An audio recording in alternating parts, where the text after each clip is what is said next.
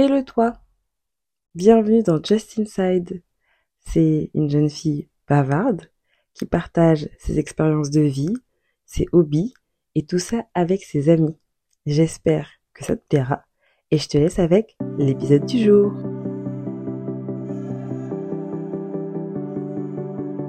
Aujourd'hui, nous nous retrouvons avec ma meilleure amie. Mathilde Louis-Jean, Virginie Rosanne. En effet, en effet. Bientôt n'est poste à Skip. Euh, et nous nous retrouvons pour parler d'un sujet qui la passionne. De quoi allons-nous parler aujourd'hui? C'est sa deuxième maison, l'endroit dans lequel elle passe beaucoup de temps, qu'elle aime beaucoup. Euh, nous allons parler de Disney, particulièrement euh, du parc, mais pas seulement. On va en parler de Disney, la marque euh, de manière générale.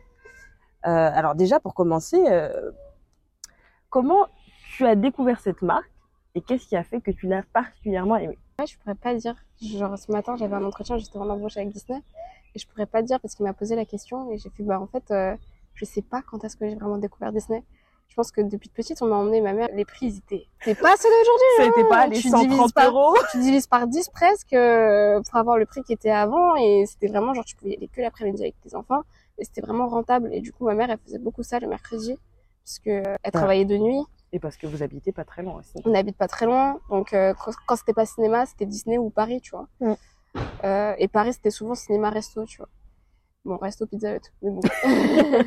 Oh, c'est bon, c'est toujours mieux que McDo. ouais, c'est vrai. Euh, du coup, bah, ce qui s'est passé, c'est qu'elle a commencé à nous emmener à Disney petit à petit, et puis ensuite, euh, je crois que je devais avoir 10, 11 ans. Euh, elle, elle avait fait un concours orange, je me rappelle. Un concours, orange euh, qui euh, lui a permis en fait de gagner 10 passeports Disney. Elle en avait gagné 10. Et donc, euh, il y en avait 6 qu'elle avait gardé d'office pour la famille. Mon père a donné le sien finalement. Et on y allait et tout ça. C'était le, moins cher. C'était à l'époque 109 euros parce qu'on était une famille nombreuse. Et c'était 30 135 euros le truc. Et je crois t'avais euh, 180 jours pour aller à Disney dans l'année. Ce qui était plutôt pas mal en vrai. Ça fait la moitié de l'année, quoi. Ouais, à peu près. Et puis, euh, on a aimé ça. Quand ça s'est fini, on a vu qu'en fait, euh, si tu renouvelles, ça coûte moins cher. Dans le sens où tu gagnais deux mois. Donc, tu avais un pass annuel euh, plus deux mois. Donc, ça, c'était super intéressant. Donc, c'est ce qu'on a fait. On a choisi de, de renouveler. On a renouvelé peut-être deux fois. Et puis, ma mère, elle a dit, ouais, bon, c'est plus dans nos moyens de renouveler à chaque fois parce que c'est vrai qu'elle sortait l'argent de sa poche. C'était 109 euros euh, x 5. Ce qui est, c'est pas rien. Quand même. Et de ouf. Et du coup, euh, après, ça a été euh, moi qui voulais en racheter. J'en ai acheté euh, en partie grâce à mes amis qui ont participé. je me rappelle, c'était pour mon anniversaire. Mm. J'avais récolté quand même beaucoup. Il me manquait, je crois, 70 euros pour avoir le pass. Et c'est là que j'ai eu le premier pass que j'avais pas réellement acheté de moi-même, de ma poche. Le premier pass que j'ai acheté de ma poche, c'était en 2022 Ok, donc l'année dernière. l'année dernière. Euh, je voulais travailler, j'avais dit de toute façon que j'allais travailler et que j'allais payer, un passeport. Que je voulais, je voulais retourner là-bas parce que c'est vraiment, c'est pas seulement pour les attractions, c'est pour l'ambiance, c'est pour les gens qui y travaillent aussi, je trouve. C'est pas, je sais qu'il y a plein de gens qui me disent non mais Mathilde, tu vas tout le temps, c'est bon, t'en as pas marre.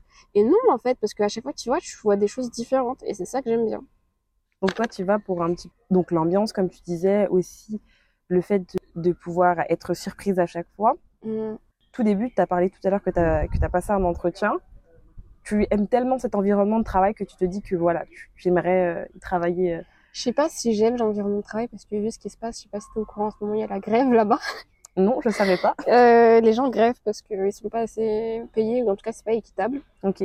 Donc il y a eu des gros mouvements de grève. Quand je dis des gros mouvements de grève, c'est la CGT qui se baladait dans le parc. Hein. Ah oui, d'accord. Mais euh, ouais, euh, avec des drapeaux, avec des trucs pour dire, euh, ils sont restés, je crois, une heure dans le parc deux jours. Ok. Ils ont euh, manifesté quand Disney Dreams devait être, tu- se faire en fait, tu vois, le feu d'artifice. Mhm. Ils se sont mis exprès sous le château. Sauf qu'en fait, pour Disney Dreams, il faut personne dans cette zone-là parce que c'est dangereux. Bah, Et comme ils étaient là, bah, ils ont a dû annuler le, le spectacle. Ah oui, d'accord, c'était quand même. des, des grèves, quoi. Il y a plusieurs fois où la parade ne s'est pas produite parce qu'il y avait grève. Ok. Donc oui, euh, je dirais que c'est pas forcément pour l'ambiance de travail que j'y vais. Non, C'est ok. parce qu'en fait, je suis hyper curieuse de voir comment ça fonctionne derrière. Tu voudrais voir les backstage, en fait. Voilà, c'est pour ça qu'en fait, au début, je m'étais dit aller travailler dans les hôtels, mais j'avoue que mon truc ce serait vraiment de travailler dans le parc pour comprendre comment les choses fonctionnent. Genre en mode, nous on voit juste la surface pour que tu te dises ah bah mon séjour s'est bien passé ou mon séjour s'est pas passé idéalement, mais comprendre comment ils font pour que ton séjour se passe bien ou pas. Et ça, tu vois, je suis hyper curieuse de savoir comment ça fonctionne. De manière générale, vu que tu as un pass, que tu en as eu plusieurs, euh, tu as dû passer énormément de temps dans le parc. Euh, Aujourd'hui, c'est quoi ton, attraction euh, phare préférée que tu euh, re- recommanderais à... et celle que tu trouves qui est vraiment surcotée et que tu dirais ça vaut pas le coup d'attendre pour ça? Hum, C'est hyper complexe comme question parce que, genre, il y en a une que j'ai là en tête, qu'avec ma maman on partage, on kiffe cette attraction. C'est vraiment une attraction. euh, euh, quand t'es petit, c'est, t'as l'impression en fait d'être dans le dans l'univers. Mhm. C'est celle de Peter Pan, Ok, mais en même temps, elle est un peu surcotée dans le sens où t'as au moins 45 minutes de queue pour rester 30 secondes dans le truc, tu vois. C'est triste de dire que l'attraction ne dure pas longtemps. c'est vrai. Elle dure vraiment, vraiment pas longtemps. Je dirais que l'une des plus rentables en termes de temps, c'est quand même le train de la mine parce que tu, tu passes trois minutes et c'est l'une des attractions les plus longues Ah oui, parce que c'est vraiment trois minutes et tu les sens passer hein, les trois les minutes. trois minutes quand même. Tu les sens passer. Euh, donc je dirais que en rentabilité dans le sens de temps, oui, tu vas peut-être faire 45 minutes voire une heure de queue, mais c'est l'attraction la plus longue de Disney. Donc tu vas voilà. Après, je dirais que euh, une attraction euh, qui j'ai pas vraiment de forcément faire. préférence, mais Une, une attraction que si à tous les coups, si tu vas à Disney, tu vas faire cette attraction. à tous les coups, Majeure partie du temps. alors euh, je dirais qu'il y en a en fait, t'as envie de les faire tout le temps. Bah, Crush Coaster, tu vois, t'as envie de la faire, mais il y a toujours trop de monde. Faut le dire, hein. Il y a toujours grave. trop de monde. Du coup, tu te dis, Il y a vraiment j'ai trop envie de la queue. faire, elle est géniale, il faut la faire, mais il y a vraiment trop de monde. Parce que je trouve que euh, l'idée de pouvoir faire, des- enfin le la montagne russe à l'envers, ça, C'est quelque chose. c'est quelque chose. C'est quelque chose de pas mal. chose. Donc euh, ouais, je dirais ça. Il y a la tour de la terreur. Je sais que toi, c'est pas du tout ton truc. Pas du tout, pas mais du euh, tout. en fait, je trouve que c'est bien plus que l'attraction. C'est aussi, euh, tu vois, l'ambiance dans laquelle t'es mis dès ton arrivée. Un truc simple, hein. Les cast members, quand tu rentres, tu dis toujours bonjour parce que vas-y, t'es poli, tu vois. mais eux, ils vont te dire bonsoir. parce que dans le truc, ça se passe le soir. Mm. Peu importe. Et t'as as plein de trucs intéressants comme ça, plein de détails. Mm. Du coup, euh, je saurais pas te dire lequel. Il y en a, je pense aussi à Pierre des Caraïbes. Je trouve que c'est celui où t'es jamais déçu. Tu peux le faire autant de fois que tu veux, t'es jamais C'est déçu. vrai, c'est vrai, c'est vrai. Indiana Jones, je sais qu'il est un peu embêtant pour certains. Il donne un peu mal à la tête. Quand, donc quand tu c'est- sais pas positionner ta tête, c'est vrai que c'est compliqué. Ok. Donc il y a des manières de se positionner. Euh, euh, Ouais, ouais, vraiment. Bah, c'est souvent les montagnes russes quand ça secoue un peu, faut savoir se positionner pour Mm. pouvoir euh, machin. Après, euh, il y a Fly Force qui était avant Rock'n'Roller Coaster. J'ai préféré Rock'n'Roller Coaster. ok. Avoir du rock dans les oreilles pendant que t'es en train de faire un looping, c'était pas mal. Je suis pas une meuf hyper rock non plus, mais c'était vraiment, vraiment, C'était vraiment-. C'était un concept hyper intéressant. Et je dirais que surcoté, mais surcoté, surcoté, je sais que toi tu trouves que Ratatouille c'est surcoté.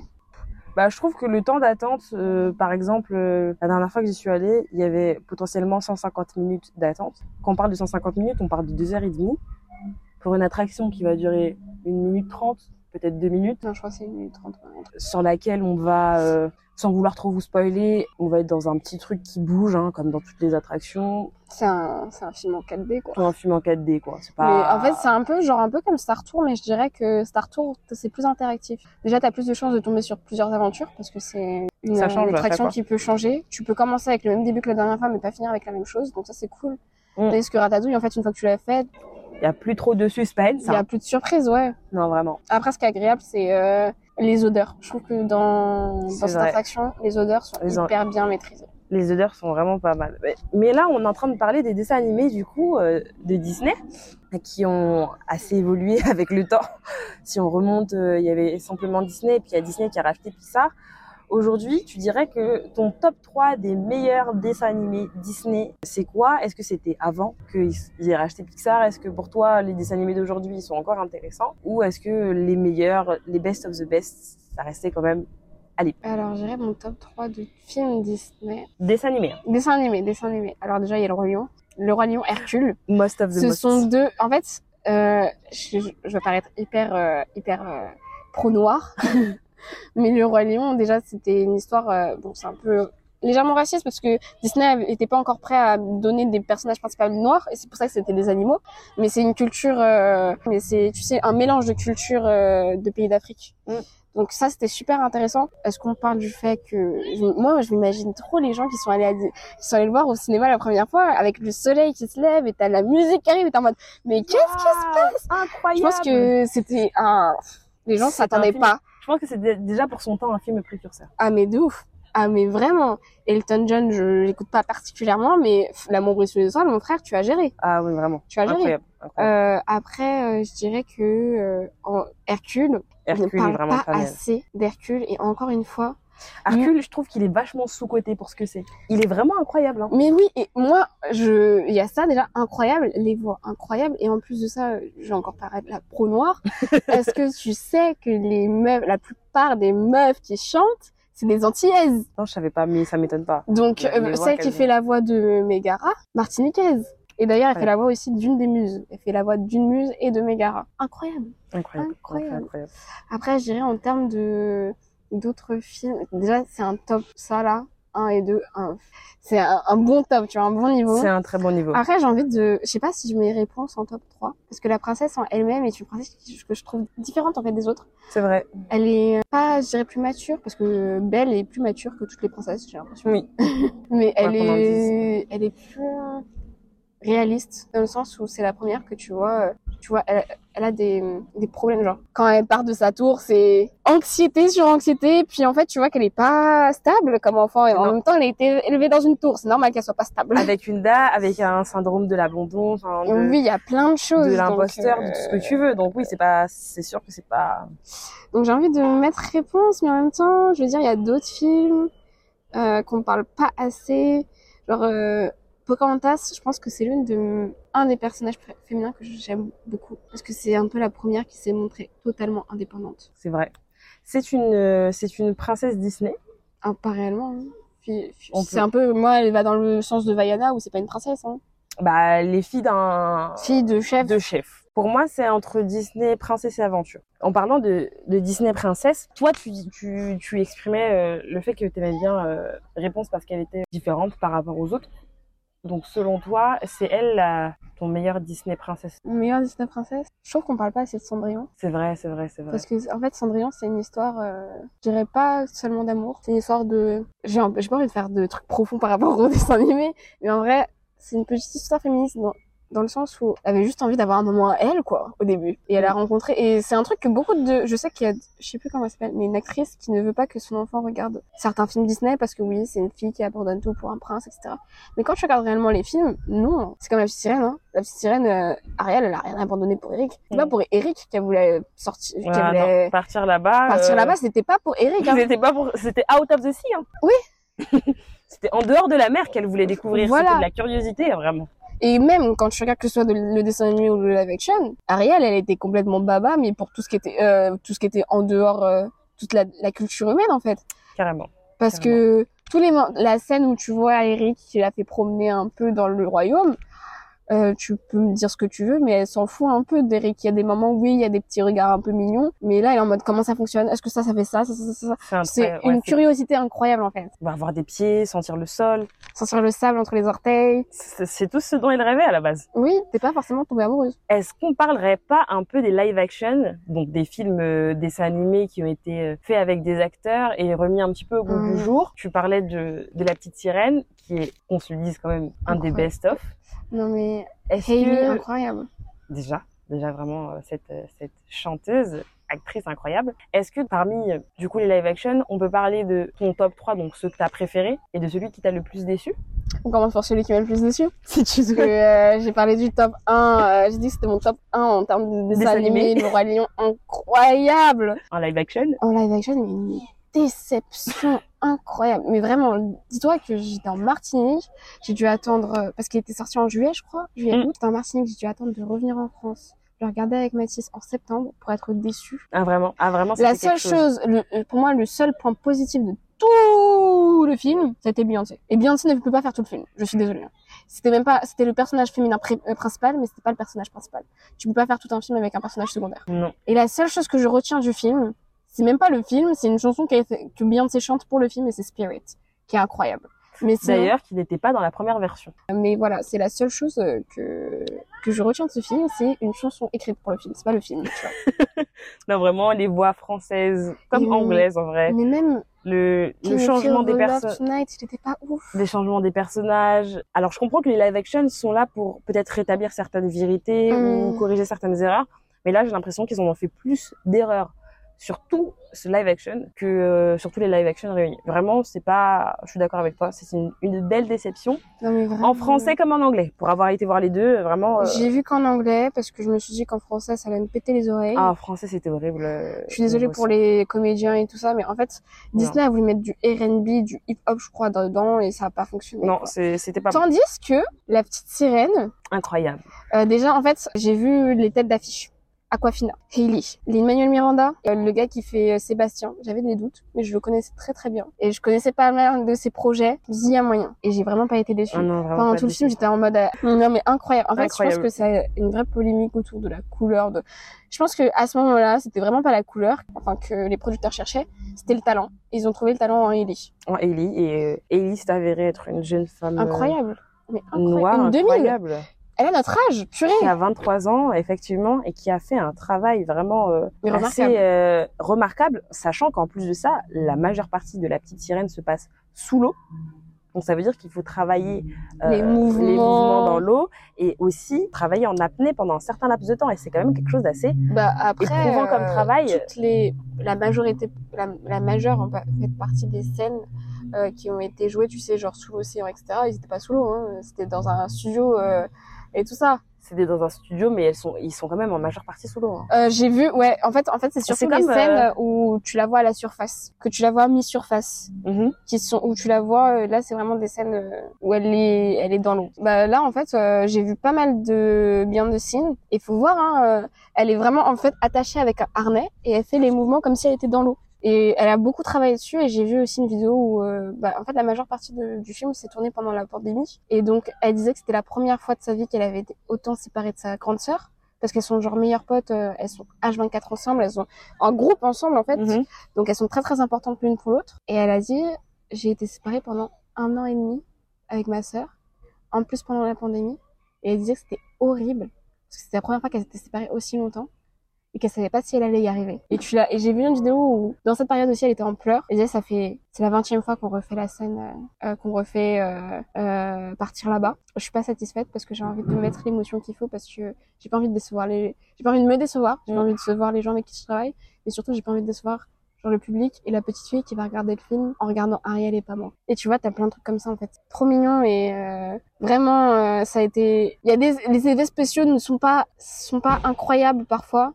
Mais ça a été un gros gros travail et euh, je trouve qu'il a été sous-coté. Il C'est a été c'est vrai. Et les gens qui ont sous-coté, le- généralement, c'est les gens qui sont allés le voir aussi en version française. Je suis désolée, c'est que vous allez chercher le sous-cotage. Il On va pas pas voir la Hailey en Non. français. Et la deuxième, le deuxième live action que j'ai vraiment aimé, ça a été Aladdin. Aladdin. Vous pouvez me dire ce, que vous, quelque ce que chose. vous voulez. Will Smith, je croyais pas qu'il pouvait être le, génie. Bah, il nous a montré qu'il pouvait être le génie. Est-ce qu'on en parle un peu de Aladdin, de ce live action qui a été refait euh, vraiment de manière, euh, je trouve, hyper qualitative dans les personnages, dans les effets spéciaux, dans l'importance qu'on va donner? Et là, là-dedans, on fait aussi beaucoup plus euh, entendre la voix de Jasmine, parce que dans, Oui. dans le dessin animé, C'était déjà un personnage fort, en fait, c'est- c'est dans un- le dessin animé, mais là, ils lui ont donné euh, mais il lui manquait l'espace ouais. qu'elle devait avoir. Là, il, man- il lui manquait de l'espace et de, et de la substance. Et là, elle a pris sa parole, elle a Mais pris la force, elle a Et dit Scott, non, je veux pas me marier si j'en ai pas envie. Je- non, je veux pas faire ça pour les mauvaises raisons. Et je veux que ma voix, elle soit entendue. Mm, Et elle chante cette chanson-là, euh, Speechless, elle est incroyable. incroyable, incroyable. Vraiment, euh, cette musique-là. En fait, c'est une, moi, je trouve que c'était une chanson libératrice du personnage. Mm, carrément. Et Naomi Scott, elle enfile la peau de Jasmine, mais tellement bien. Tellement bien, vraiment tellement bien. Donc j'avoue- que sur ces points-là, je suis, euh, je suis d'accord avec toi. En tant que live action, je, je voudrais quand même rappeler que, euh, bon, moi j'avoue que je suis un petit peu un parti pris parce que La Belle et la Bête, c'est euh, mon Disney princesse favori. Ouais. Mais euh, je trouve que quand même euh, la version de Disney Je parle pas de des versions euh, reprises en Laquelle, laquelle? Parce qu'il y en a plusieurs de versions de Disney. la dernière version de Disney euh, qu'ils ont Avec fait euh, euh, Lily? avec Lily. Je Bah, trouve C'est pas ma version préférée. Bah moi je trouve que c'est ma version préférée. C'est la version dans laquelle ils ont su euh, rétablir, réparer un maximum d'erreurs du dessin Mhm. animé, mettre en valeur certains personnages, moins mettre en valeur d'autres personnages. Et j'ai trouvé quand même que c'était euh, c'était un beau live action que j'ai fortement apprécié. Après, comme je vous ai dit, j'ai peut-être un parti pris parce que c'est ma Disney princesse préférée, mais bon, euh, j'ai quand même su reconnaître euh, que Ouais. le live action euh, de- du roi lion n'était pas de qualité. Oui. Pourtant, c'est un, s'appelle euh, La légende de Cendrillon avec Brandy. je crois que je l'ai vu. Et c'est en fait c'est la première fois que j'ai rencontré Whitney Houston de ma vie.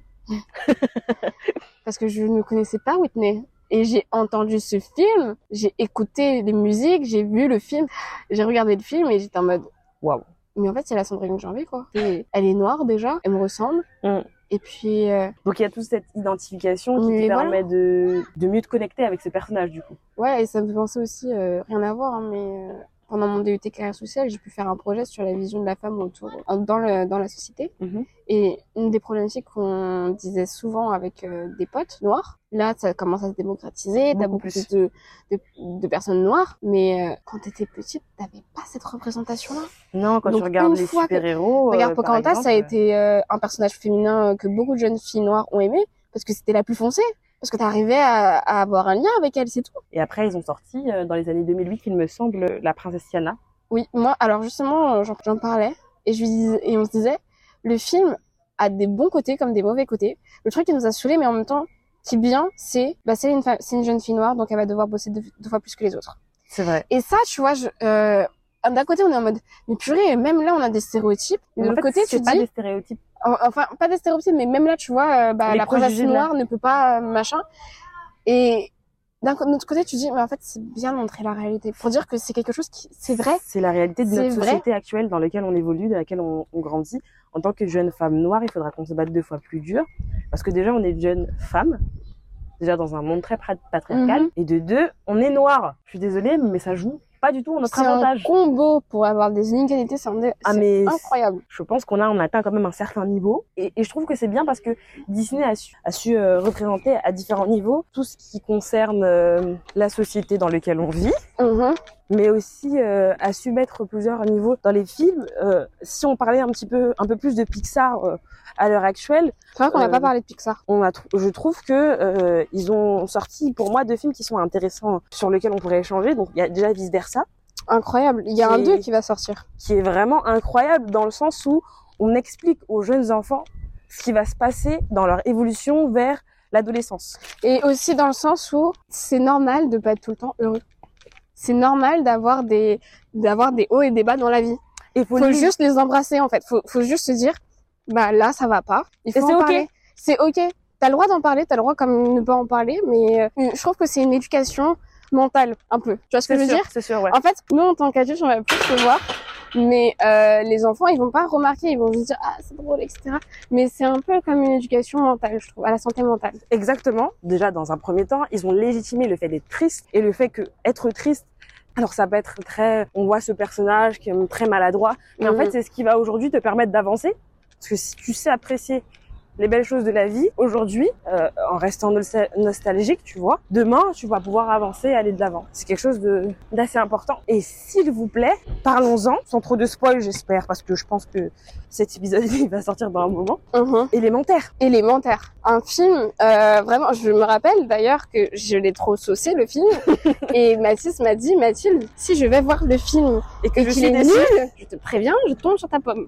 Et il n'a pas été déçu parce que c'était vraiment un à film. la hauteur des espérances qu'on n'avait même pas formulées. Voilà, parce que y a- moi personnellement, quand j'ai vu le, la bande-annonce, je me suis dit, euh, ça va être une histoire d'amour, ok Tout bidon, Genre, enfin, entre deux opposés, les opposés s'attirent, ok C'est Ok. tout ce que j'ai. C'est en fait ce que ce que Pixar te faisait penser, mais c'est Dans la bande-annonce. plus que ça. mais c'est tellement plus en fait. Il y a plusieurs niveaux dans ce film. mais oui. Et c'est ce que j'aime beaucoup, c'est que, ok, ma petite cousine, elle va le voir, elle dit, ah, c'est trop bien, il y avait Flac et Flamme, c'est mignon, ils s'aiment. Et après, voilà. Et en tant que jeune femme de 23 ans, moi, je me suis retrouvée dedans. Mais moi J'ai vu que, bah, il y avait une jeune fille qui essayait de faire, trouver sa voie, Mhm. trouver son métier, Mhm. qu'elle devait absolument suivre les voies de ses parents. Oui. Chose qu'on on, t'éduque, on t'instruit beaucoup en te disant voilà ce qu'il faut faire par la suite. Alors qu'en fait, euh, pas du tout. Mais elle, elle s'est battue pour trouver ce qui allait lui plaire, ce qui allait lui satisfaire Ouais. déjà. Et en plus de ça, quand même, elle a en face d'elle quelqu'un pour l'aider, d'une qualité vraiment flac, cœur sur lui. Un, un, je dirais pas un homme parce que c'est une goutte d'eau, mais incroyable. Et puis, euh, Un, personnage masculin, fort, mais aussi qui est sensible, ouais. qui sait mettre la place de la femme assez haut. Il a hype souvent, il dit toujours je crois en toi, t'es belle, t'es magnifique. En fait, il aide En les fait, jeunes filles. c'est un peu genre, euh, je à élever dirais, leur une standard. évolution du, du, du stéréotype derrière euh, un, un grand homme, c'est caché une grande femme. Mm, Parce que c'est grave un rôle féminin. Si c'était féminin, ça aurait été genre pas logique, mais voilà, C'est vrai. ça, ça serait arrivé plusieurs fois. Là, c'était vraiment, et c'était genre un homme qui est là pour sa femme aussi, tu vois. C'est très important. Parce que euh, dans les films comme ça, c'est souvent bah, le mec il a des projets, la fille elle est derrière. Là, elle, elle avait pas de projet. Elle savait même pas ce qu'elle voulait. Non, Et il l'a aidée, tu vois ce que je veux dire? Il dit trouve trouve- ta voix. Et puis euh, aussi le choc des cultures, on en a pas parlé, mais euh, un choc qui existe. Et vraiment, euh, même Mathis m'en parlait, par exemple, euh, attention spoil alerte, euh, quand la mère de, de Flack propose à Flamme un stage dans une verrerie, Mm. Elle réagit hyper mal. Elle est en mode non mais euh, euh, j'avais rien demandé à ta mère, ta mère et tout ça, non, non. Et Mathis me disait juste après, ça tu vois c'est un truc que chez les Noirs tu peux remarquer, euh, que ce soit chez les Noirs ou juste euh, une euh, communauté, euh, une minorité tu vois, Bien sûr, bien sûr. ou bah le blanc qui va vouloir t'aider, et parce que non t'as envie de réussir par toi tes moyens, Mm. tu vas pas accepter qu'on t'aide. Qu'on t'aide. Et justement euh, c'est quelque chose qu'on retrouve vraiment dans les communautés minoritaires. Bien sûr, et là on le retrouve aussi particulièrement pour elle parce que ses parents ils ont quitté leur famille, leur pays, Oui. pour aller s'installer ailleurs. C'est encore pour donc les, les les enfants qui sont issus euh, de l'immigration euh, Exactement. peuvent bien le ressentir. Moi, je suis pas personnellement issue de l'immigration, mais plus, mais je trouve que c'était quelque chose que tu ressentais aussi, quoi. Tu te disais, même si moi, c'est pas mon cas, c'est vrai que mes parents ont fait des sacrifices pour que j'y arrive, pour que j'arrive aujourd'hui. pour que vois. je sois là où je suis aujourd'hui. Et euh, vraiment, c'est quelque chose. C'est vraiment quelque chose qu'on ne peut pas forcément euh, notifier. Ouais. Mais il faut se le rappeler. Nos parents, ils ont fait beaucoup de choses pour qu'on soit là où on, on en est aujourd'hui. Je dirais pas que. Alors oui, on a fait nos choix. Parce qu'à partir Mhm. d'un certain âge, tu fais tes choix. Mais ils t'ont mis dans des conditions pour faire ce choix. Voilà. Déjà, ils t'ont donné toute l'éducation qu'ils pouvaient te donner pour que demain tu fasses les choix qui vont dans ton intérêt, euh, mais aussi surtout qui vont te révéler, révéler ton potentiel, révéler qui tu es, et pas suivre euh, un chemin qui a été tout tracé pour toi, même s'il y a des parents qui le font inconsciemment, malheureusement. C'est pas ce qu'on souhaite et c'est pas ce qu'ils souhaitent non plus Ouais, pour nous aujourd'hui. je suis d'accord. Je suis tout à fait d'accord. Voilà, je pense qu'on a quand même fait pas mal le, le tour sur Disney. On a parlé du parc, on a parlé des personnages. J'ai oublié de notifier quelque chose. Est-ce qu'on peut parler, s'il vous plaît, des méchants favoris? Parce que nous avons avec nous une grande fan de méchants qui aime bien ce, ce côté un petit peu dark dans les Disney. Est-ce que tu voudrais pas nous parler de tes méchants favoris? Alors, sans hésitation, il y a Scar. Un Je personnage tellement charismatique, purée de pommes de terre. Vraiment, T'as un charisme incroyable, faut le Vraiment. dire. vraiment Scar, quelque chose. Après, euh, j'aime beaucoup Ursula aussi. Ça va avec euh, un peu des live action et les films que j'aime. C'est vrai. Euh, donc Ursula aussi, qui est euh, charismatique comme personnage. Je trouve qu'elle était un peu charismatique. Avec le live action, ils lui ont redonné encore plus de charisme. Ouais, ils lui, a- ils lui ont donné un- une présence Voilà. importante. Et je dirais en termes de méchants, euh, euh, il y a également euh, bah, la maman de réponse. Alors, je trouve que c'est un, un méchant dans, qui ont donné de la profondeur et de la complexité, en fait. Et il y a Maléfique. Oh là là. Et en Maléfique, fait, c'est Maléfique. Maléfique, pas dans La Belle au Bois dormant. Parce que je trouve que son personnage était trop peu travaillé. Ouais, elle était trop lisse. hein. C'était le- c'était vraiment genre juste la surface de la surface. Et avec les films, tu comprends le personnage et tu vois que c'est un être tellement plus complexe que juste une personne qui n'était pas contente parce qu'on l'a pas invité à un baptême. Plein d'autres choses, en fait, qui se dégagent de ça. Oui, du coup, je pense que mon top 3, ça doit être Euh, ouais, Scar, sans hésitation. Je suis en train de réfléchir à tous les méchants. Genre Gaston, tu vois, il a un charisme, mais lui, il m'énerve. Ouais, il a un Il charisme, mais il est énervant celui-là. Il est Il vraiment très énervant. Genre vraiment énervant, énervant. Euh, parce que c'est le stéréotype pur du patriarcat et de tout ce qui va avec. Oui, Et ça, ça me saoule. je suis d'accord avec toi.